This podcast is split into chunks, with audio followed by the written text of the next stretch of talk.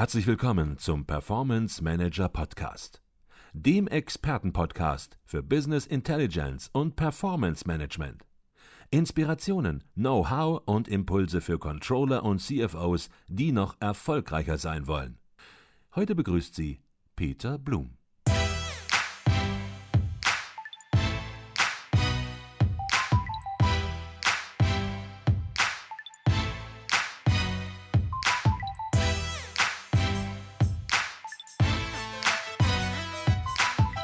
Herzlich willkommen zum zweiten Teil unserer dreiteiligen Podcast-Folge zur neuen EU-Datenschutz-Grundverordnung.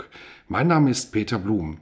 Ich unterhalte mich mit dem Landesbeauftragten für den Datenschutz und die Informationsfreiheit Baden-Württemberg, Dr. Stefan Brink. Am 25. Mai 2018 tritt die EU-Datenschutz-Grundverordnung in Kraft und ist dann ab sofort geltendes europäisches Recht. Und im ersten Teil unseres Podcasts haben wir uns darüber unterhalten, welche Anforderungen ein Unternehmen jetzt sofort erfüllen sollte. Wir haben uns über den Datenschutzbeauftragten unterhalten und wir haben darüber gesprochen, welche Maßnahmen ein Unternehmen auf seiner Webseite und im Bereich des Newsletter-Marketing sofort einleiten sollte. Im zweiten Teil des Gespräches geht es jetzt tiefer rein.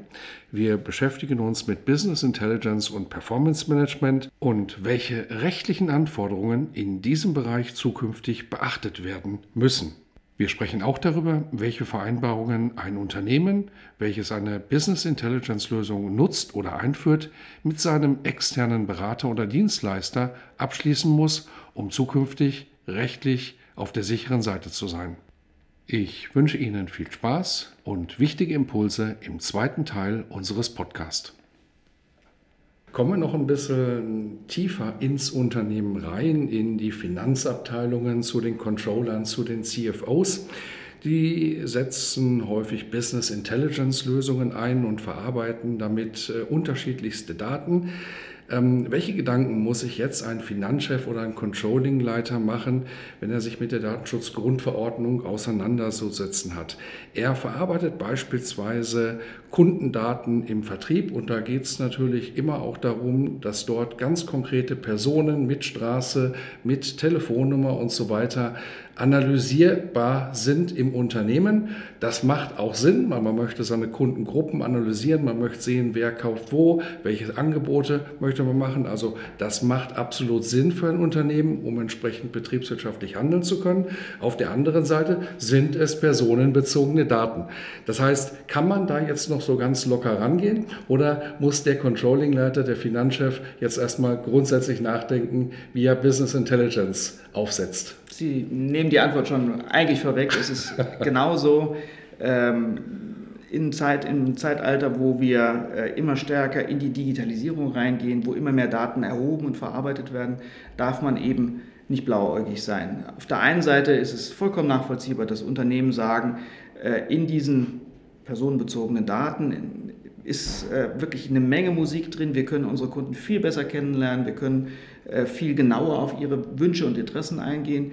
Wenn man erkennt, dass da nicht nur ein wirtschaftlicher Wert dahinter steht, sondern dass da eben auch geschützte Rechte dabei sind, mhm. dann ist umgekehrt, muss auch jedem klar sein, dass er nicht äh, sozusagen blau, blauäugig alles abräumen kann, was dort äh, an, an Daten zu bekommen ist, sondern dass er sich sehr genau überlegen muss, zu welchen Zwecken er ähm, die Daten verarbeitet und insbesondere, wie er den Betroffenen, den Kunden einbezieht in seine äh, eigenen ähm, Auswertungs- und Marketingüberlegungen, mhm. dass er insbesondere sich entweder eine Einwilligung beim Kunden besorgt, dass er so vorgehen darf, oder sich auf die Suche macht nach einer passenden rechtlichen Grundlage. Und auch mhm. das ist ja sozusagen äh, der Kern der Datenschutzgrundverordnung. Dort werden Grundlagen, Rechtfertigungsgrundlagen für Datenverarbeitung geliefert.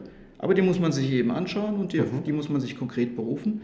Und dann klappt das auch. Mhm. Wie macht man das jetzt konkret? Ich habe Vertriebsdaten und habe auch, ähm, weil ich halt beim Verkauf eben auch den Namen und die Adresse meines Kunden entsprechend erfasse, habe eben diese Daten. Und die möchte ich jetzt auswerten im Unternehmen. Ich möchte die nicht nach außen geben, ich möchte die nicht auf die Webseite stellen, ich möchte sie im Unternehmen auswerten, analysieren, speichern. Ähm, was gibt es dort? Für Dinge zu beachten, Ähm, weil dass man es machen möchte, mhm. ist natürlich absolut nachvollziehbar. So das ist ja. natürlich betriebswirtschaftlich extrem sinnvoll, es zu tun, um auch eben Kundenbedürfnisse zu erkennen, um zu erkennen, ja, auch Fragen zu beantworten, zu welcher Frequenz ähm, kommen welche Kunden in welches Geschäft, um vielleicht auch Personalplanung darauf abzustellen. Also durchaus keine dubiosen Dinge, sondern absolut nachvollziehbare betriebswirtschaftliche Analysen. Ähm, ich mache das intern im Unternehmen. Was gibt es da jetzt zu beachten? Darf ich das überhaupt noch machen oder muss ich da gewisse ja, Banden drumlegen? Ja, ähm, genau das muss man tun. Sie sprechen äh, an, dass die Daten ja zunächst mal im Unternehmen verbleiben und nur sozusagen für interne Zwecke genutzt werden.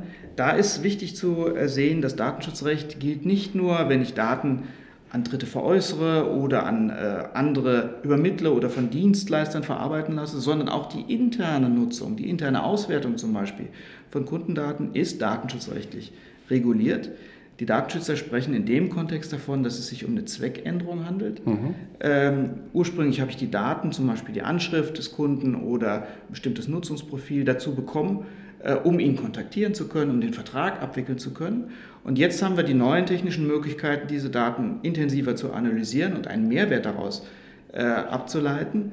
Ähm, das ist aber ein anderer Zweck als der Zweck, zu dem ich ursprünglich die Daten bekommen habe. Mhm. Also muss ich sehr genau hinschauen, Darf ich das? Habe ich dafür die Einwilligung des Kunden, damit so umzugehen? Oder finde ich eine andere rechtliche Grundlage, auf die ich mich berufen kann? Mhm. Aber ich muss mich jedenfalls mit diesem neuen Zweck auseinandersetzen und mich da im Zweifelsfall auch beraten lassen. Okay. Wie findet so eine Überprüfung? Wie kann die überhaupt stattfinden? Also ich stelle mir das vor, Sie kommen, stehen jetzt vor einem Unternehmen mhm. und natürlich gibt es da irgendwo vielleicht eine Controlling-Abteilung. Da laufen Sie jetzt rein und sagen, zeigt mir alles, was ihr so macht. So wird es wahrscheinlich nicht laufen. Auch doch, manchmal schon. Manchmal schon. Ja, Der normale Fall, wie wir mit Unternehmen in Kontakt kommen, ist tatsächlich über die Kunden. Okay. Äh, die Kunden beschweren sich nämlich bei uns darüber, dass im Unternehmen irgendwas merkwürdig gelaufen ist. Und ähm, wir gehen dann in der Regel so vor, wenn es nicht ein ganz äh, außergewöhnlicher Fall ist, dass wir einfach mal ein Schreiben an das Unternehmen richten und sagen, wir haben gehört, ihr macht, äh, haben von eurem Kunden gehört, ihr macht jetzt besondere Analysen mit Kundendaten Könnt ihr uns bitte mal erklären, was ihr genau dort macht? Mhm. Sogenanntes Auskunftsverfahren. Mhm. Wir stellen Fragen und das Unternehmen erläutert uns, was es macht und muss uns gleichzeitig erläutern, warum es das darf. Okay. Musste uns also dann in dem Kontext eine Einwilligungserklärung vorlegen oder uns erläutern, warum das rechtlich in Ordnung ist, was sie machen. Mhm. Und auf die Art und Weise kommen wir mit dem Unternehmen ins Gespräch und sehen natürlich sehr schnell, ist das ein Unternehmen, das sich schon im Vorfeld Gedanken gemacht hat dann ist das für die gar kein Problem, uns Auskunft zu geben und sagen sie uns hier, Kopie der Einwilligungserklärung, da habt ihr das. Mhm. Äh, oder äh, wir haben das mit unserem betrieblichen Datenschutzbeauftragten sehr genau analysiert. Wir sind zum Ergebnis gekommen, wir stützen das auf die folgende Rechtsgrundlage und dann sind wir auch schon wieder weg sozusagen. Dann ziehen mhm. wir uns zurück und sagen, okay, leuchtet uns ein und dann würden wir dem Beschwerdeführer mitteilen, wir haben es geprüft, alles in Ordnung. Mhm. Wenn uns das Unternehmen allerdings schon signalisiert, entweder äh, wir kooperieren gar nicht mit euch, Mhm. Wir geben euch gar keine Auskunft. Oder uns sagt, ähm, ja, ähm, aus unserer Sicht ähm, brauchen wir dafür gar keine Erlaubnis. Ähm, dann signalisieren sie uns natürlich, dass sie sich mit dem Thema Datenschutz gar nicht auseinandergesetzt haben. Und dann gucken wir intensiver und dann kommt es auch eben zu den Situationen, dass wir uns vor Ort ein Bild davon machen, wie sieht es eigentlich aus mit der Datenverarbeitung. Und ähm, das sind dann Situationen, die schon schwieriger werden. Mhm versuchen wir es nochmal eine Spur, ich möchte es nochmal eine Spur konkreter gerne, haben. Gerne. Jemand, ein, ein Unternehmen hat verschiedene Kunden und diese Kunden zahlen nicht. Das heißt, hier muss natürlich sauber analysiert werden, welche Kunden zahlen, äh, wie überfällig sind sie, welche Maßnahmen leitet man ein. Vielleicht auch generell Rückschlüsse ziehen, ähm, wie man sein Geschäftsmodell ändert, weil es mhm. kann keinen Sinn machen für ein Unternehmen, hier säumige Zahler zu haben. Diese Daten, ich glaube, da würden Sie zustimmen, klar, das ist das gute Recht eines Unternehmens, hier diese Zahlungsinformation zu analysieren. Mhm. Jetzt mag es aber einen geben, der sagt, ich fühle mich da überwacht. Das möchte ich nicht. Mhm. Obwohl er eigentlich natürlich nicht zahlt. Mhm. Ähm, wie ist das jetzt zu sehen an diesem ganz konkreten Fall? Da gibt es zwei Interessen. Darf derjenige, der jetzt nicht zahlt, darf der sagen, und das jetzt noch obendrauf, die Daten ausgewertet werden, das missfällt mir sehr mhm. und da wende ich mich mal gleich an den Datenschutzbeauftragten. Mhm. Das ist ein schönes Beispiel dafür, wie einfach verschiedene Interessen miteinander kollidieren und äh, wie wir das im Datenschutz auflösen. Es gibt äh, im alten Datenschutzrecht wie auch im neuen eine Vorschrift, die sagt, äh, wenn der Unternehmer ein berechtigtes Interesse an der Datenverarbeitung hat, dann darf er diese Daten auch in Zukunft weiterverarbeiten, es sei denn, dass das schutzwürdige Interesse des Kunden überwiegt. Es ist natürlich ein berechtigtes Interesse des Unternehmens, ähm, dass es seine Forderung auch eintreiben können will, dass es sich nicht mit äh, säumigen oder zahlungsunwilligen Schuldnern einlässt. Deswegen mhm. ist das akzeptiert und auch äh, schon lange Zeit ähm, rechtmäßige Praxis, dass Unternehmen entweder intern Listen führen dürfen über die Zahlungsbereitschaft von Kunden oder sich extern bei Dienstleistern erkundigen, mit was für einem Kunden habe ich es denn zu tun? Ist der euch bekannt? Das sind dann Schufa und andere, äh, die genau über solche Fragen wie Bonität Auskunft geben. Das ist okay. Allerdings müssen dabei eben äh, bestimmte Spielregeln eingehalten werden, also die schutzwürdigen Belange des Betroffenen dürfen äh, nicht übergangen werden. Mhm. Äh, und das heißt zum Beispiel, dass man äh, solche Auskünfte über die Zahlungsbereitschaft oder Zahlungsfähigkeit von Kunden ähm, nur erheben darf, wenn diese Informationen auch tatsächlich richtig sind mhm. und dass diese Daten zum Beispiel nicht äh, über einen äh, zu langen Zeitraum gespeichert sein dürfen. Es dürfen also keine alten Daten sein, mhm. die dafür verwendet werden. Aber ähm, dass es dieses grundsätzliche Interesse der Unternehmen gibt, daran besteht kein Zweifel. Okay, das heißt, es gibt ein Interesse eines Unternehmens, es gibt aber auf der anderen Seite auch den Datenschutz. Beide Interessen müssen hier zusammengebracht werden. Sie empfehlen, wenn Daten eingesammelt werden, per persönliche Daten, dann möglichst darauf hinweisen auch, dass diese Daten gespeichert werden, dass sie auch analysiert werden. Aber bei den Analysen gibt es keinen Freifahrtschein, sondern dort eben auch genau gucken, warum machen wir das? Werden da möglicherweise Persönlichkeitsrechte, insbesondere wenn es auf die Einzelpersonen runtergeht, werden die möglicherweise beeinflusst? Das dann entsprechend im Unternehmen zu diskutieren mit einem Datenschutzbeauftragten. Und ja, dann ist man auch in der Lage, Antworten zu geben. Und wenn diese Antwort nicht ganz zufrieden ist, dann höre ich so raus, dass Sie auch sagen, dann redet man drüber und dann müssen Dinge korrigiert werden. Sie laufen da nicht rein sofort und sagen, alles wird gestoppt, ja. sondern sie erkennen dann gemeinsam mit einem Unternehmen, so hatte ich das eben verstanden, dann auch, wo es Korrektur, Korrekturbedarf gibt und merken, ob ein Unternehmen sich generell mit dem Thema offen überhaupt auseinandersetzt. Das ist für uns eigentlich immer das Wichtigste, wenn wir mit Unternehmen in Kontakt kommen, dass wir erkennen, äh, dass man dort nicht äh, auf Lücke gesetzt hat in Sachen Datenschutz, sondern dass man sich seine Überlegungen gemacht hat. Wenn man am Anfang eines solchen Diskussionsprozesses da äh, noch unterschiedliche Positionen hat, ist das überhaupt nicht tragisch. Im Datenschutz passiert nichts, was gegen den vernünftigen Menschenverstand mhm. spricht, sondern dann ähm, bewegt man sich aufeinander zu, dann schaut man, ähm, wie stark sind die Argumente, wie stark ist zum Beispiel das berechtigte Interesse des Unternehmens, muss man äh, diese Interessen tatsächlich auf eine bestimmte Art und Weise befriedigen oder kann man das auch anders machen, sozusagen schonender machen, wir reden davon datensparsam mhm. Verfahren. Und ähm, da kommen wir mit den Unternehmen natürlich ins Gespräch, können denen auch Alternativen vorschlagen. Und äh, am Ende dieses Prozesses steht, äh, wenn das alles gut läuft, nicht irgendeine Sanktion, sondern da steht schlicht und ergreifend eine Verständigung darüber, wie man gut und sorgfältig ähm, mit den Kundendaten umgeht und dabei gleichzeitig natürlich seine Unternehmensinteressen auch durchsetzen kann. Mhm. Jetzt hatten wir eben über E-Mail-Marketing-Anbieter gesprochen. Viele Business Intelligence-Systeme werden auch in der sogenannten Cloud betrieben. Da gibt es verschiedene Anbieter, deutsche, amerikanische, ähm, da gibt es große Anbieter, IBM, Microsoft beispielsweise.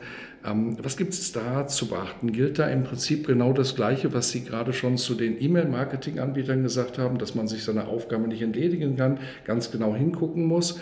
Ähm, würden Sie generell empfehlen, bei einem europäischen Cloud-Anbieter zu verbleiben? Ähm, oder sagen Sie, nö, das kann man weltweit organisieren, man muss dann nur die entsprechenden Vereinbarungen treffen? Oder macht man sich das Leben da einfach nur zu schwer dann? Ja, also aus pragmatischer Sicht äh, würde ich äh, in den Bereichen tatsächlich gerade ab dem 25. Mai 2018 äh, empfehlen, sich auf europäische Anbieter ähm, zu verlassen, beziehungsweise ähm, Anbieter zu wählen, die jedenfalls auch in Europa ihre Niederlassung haben mhm. und deswegen das neue Recht auch kennen und darauf eingehen können. Äh, Im Prinzip kann man weltweit äh, Anbieter nutzen, mhm. das ist kein Problem und es gibt auch die entsprechenden ähm, Instrumente, damit umzugehen. Es gibt bestimmte Vertragsmuster, die man dann äh, verwenden kann, um äh, sicherzustellen, dass die Datenverarbeitung, wenn sie in China oder in Indien oder von mir aus in Südamerika stattfindet, dass die ähm, gut überwacht ist, dass die unseren Standards entspricht. Das kann man hinbekommen, aber es ist natürlich deutlich aufwendiger, mhm. als wenn man sich einen europäischen Dienstleister aussucht. Ähm, Problem in manchen Bereichen ist, wir haben schon gerade was Marketingfragen angeht oder Datenverarbeitungs- oder Kommunikationstechnik angeht, in manchen Bereichen eine Monopol Monopolsituation, wo also tatsächlich die Anbieter in den USA sitzen und, das ist bekannt, das Datenschutzthema spielt in den Vereinigten Staaten nicht die Rolle, die es in Europa spielt. Mhm. Und deswegen gehen wir also davon aus, dass deren Datenschutzniveau grundsätzlich niedriger ist als unseres. Und da muss man eben dann nachliefern, da muss man nacharbeiten und mit dem jeweiligen Anbieter, mit Microsoft oder mit Amazon oder einem sonstigen Cloud-Anbieter mhm. dann eben einen Vertrag schließen und klarstellen, es gelten aber die strengeren Anforderungen des europäischen Datenschutzrechts. Mhm. Und wir sind heute in der glücklichen Situation, dass sich die außereuropäischen Anbieter in aller Regel auf solche Verträge auch einlassen. Mhm. Das war vor fünf oder vor zehn Jahren noch ganz anders. Da hat Microsoft äh, immer abgelehnt, irgendwelche äh, europäischen sogenannten Standardverträge zu unterschreiben. Das ist heute deswegen anders, weil Microsoft und die anderen US-Anbieter erkennen mussten, wenn sie auf dem europäischen Markt erfolgreich sein wollen, dann müssen sie auch ihren Vertragspartnern es ermöglichen, den europäischen Datenschutzstandards zu genügen. Mhm. Und ähm, deswegen haben die sich umgestellt, machen zum Teil spezielle Angebote für den europäischen Markt und das finden wir als Datenschützer sehr, sehr sinnvoll. Okay. Kommen wir noch zu einem weiteren wichtigen und großen Thema, nämlich dem Bereich der Auftragsdatenverarbeitung. Viele können sich darunter wenig vorstellen. Es geht im Prinzip darum, dass ein Unternehmen, das einen Dienstleister beauftragt, seine Daten zu verarbeiten, das muss man so ganz allgemein den Begriff, eine Auftragsdatenverarbeitungsvereinbarung abschließen muss. Ähm, vielleicht können Sie so ein bisschen zunächst mal äh, erklären, was ist das überhaupt, die Auftragsdatenverarbeitung? Wer beauftragt da wen? Es geht immer darum, dass das Unternehmen selbst, also als Verantwortlicher, bestimmte Datenverarbeitung nicht im eigenen Haus durchführen will, sondern sich dabei unterstützen lässt, was mhm. ja auch in einer arbeitsteiligen Gesellschaft vollkommen normal und okay ist. Das kann zum Beispiel darum gehen, ähm, eine Webseite zu betreiben. Das mhm. kann darum gehen, auch ganz praktisch äh, zum Beispiel Daten ordnungsgemäß zu vernichten, ja, mhm. Aktenvernichter.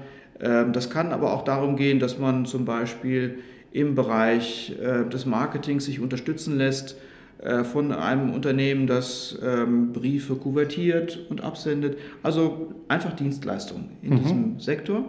Das Wichtige dabei ist, dass der, die Datenschützer sagen, erstens, solche Dienstleister zu nutzen, ist vollkommen okay. Mhm. Aber zweitens, lieber Unternehmer, du bist und bleibst verantwortlich. Du kannst nicht durch das Einschalten von Dienstleistern deine Verpflichtung, die Daten, die dir anvertraut sind, ordentlich zu behandeln, loswerden, sondern du musst den Dienstleister gut überwachen und vertraglich an dich binden und so kontrollieren, dass deine Kunden keinen Nachteil davon haben, mhm. dass die Daten nicht durch dich verarbeitet werden, sondern durch den Dienstleister. Wenn man das kapiert hat, ist eigentlich schon das meiste getan. Mhm. Auch in dem Bereich gibt es äh, Auftragsmuster, die man von uns oder von entsprechenden Dienstleistern sich anschauen kann.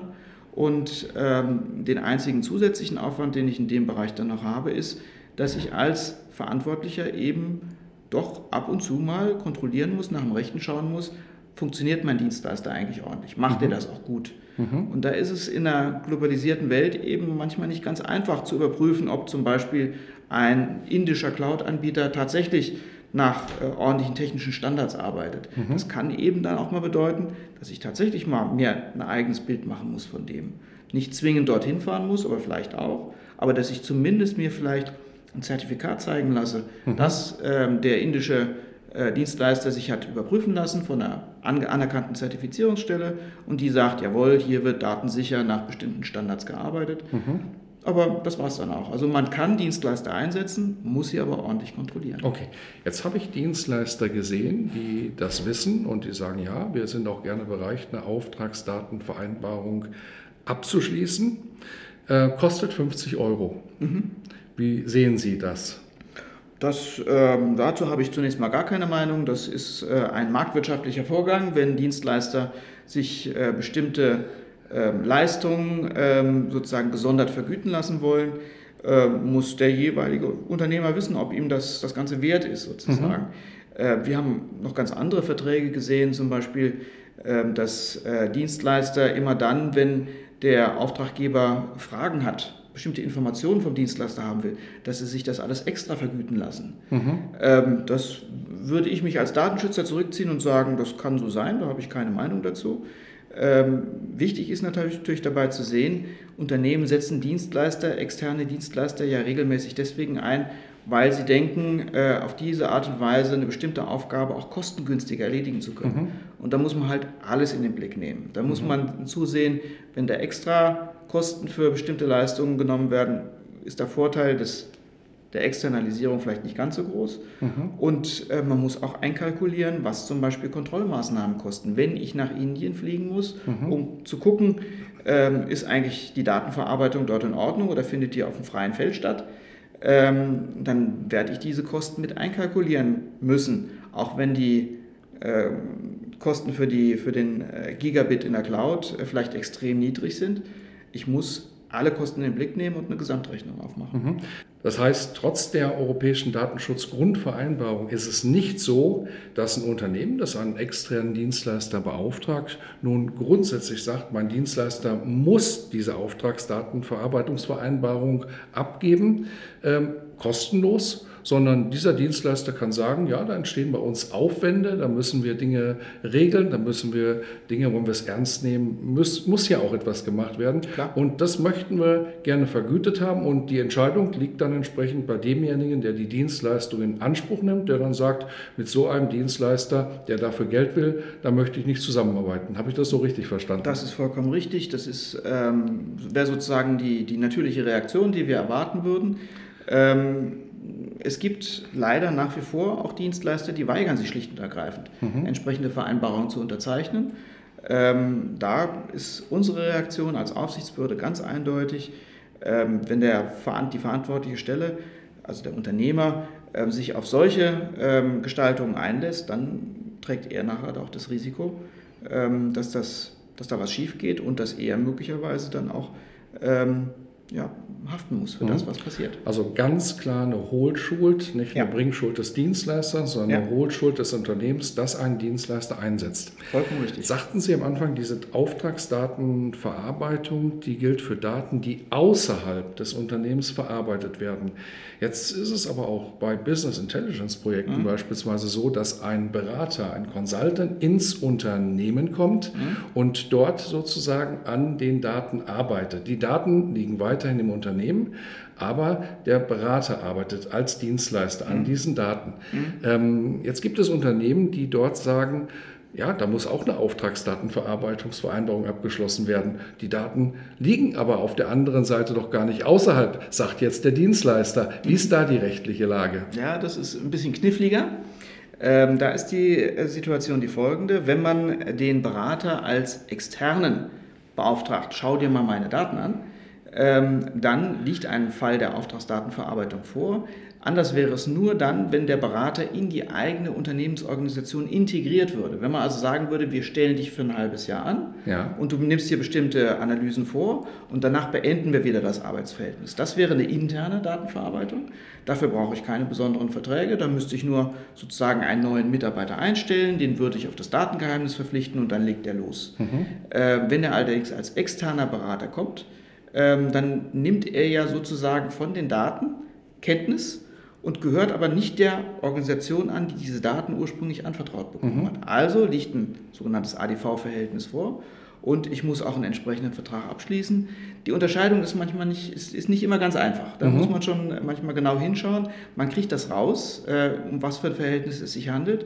Bei der Frage, kann ich eigentlich meinem Dienstleister Weisungen erteilen oder nicht. Wenn ich ihm Weisungen erteilen kann und ihm genau sagen kann, du machst das und dann machst du das und am Ende kommt das dabei raus, ähm, dann spricht das für die Integration in die eigene Organisation, also kein ADV. Wenn der aber eigenes Know-how mitbringt und ähm, eigene ähm, Kenntnisse und Techniken einsetzt, die er nicht weisungsgemäß einsetzt, mhm. sondern wo er ein bestimmtes Ergebnis erzielen soll, das spricht stark für ADV.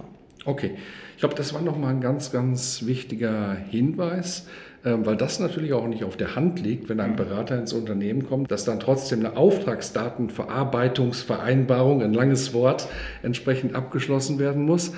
Ähm, das heißt, ein Unternehmen muss hier seinen Dienstleister, seinen Berater fragen und wenn der sagt, habe ich noch nie gehört, dann lässt das tief blicken. Dann heißt mhm. das im Grunde genommen, dieses Unternehmen, dieser Dienstleister ob das nun im Business Intelligence Umfeld ist oder in anderen Umfeldern der Software, hat sich mit dem Thema, ja, man darf das so sagen, noch nicht ausreichend auseinandergesetzt. Genau. Aber man kann die Verantwortung trotzdem nicht wegschieben. Verantwortlich bleibt immer das Unternehmen, das beauftragt. Dies war der zweite Teil unseres dreiteiligen Podcasts zur neuen EU-Datenschutzgrundverordnung. Ich spreche mit dem Landesbeauftragten für den Datenschutz und die Informationsfreiheit Baden-Württemberg, Dr. Stefan Brink. Im dritten Teil unseres Podcasts sprechen wir über die Sanktionen, hohe Strafen und Bußgelder, die drohen, wenn ein Unternehmen die neue EU-Datenschutzgrundverordnung nicht oder nur in Teilen umsetzt. Wir hören von Dr. Stefan Brink, wie er die Höhe der Strafen beurteilt und was überhaupt passieren muss, dass seine Aufsichtsbehörde in Zukunft ein Bußgeld verhängt. Und last but not least bewertet Dr. Stefan Brink, wie aus seiner Sicht die deutsche Justiz auf das hochkomplexe Thema Datenschutz vorbereitet ist. Viel Spaß beim Hören des letzten Teil unseres Podcasts.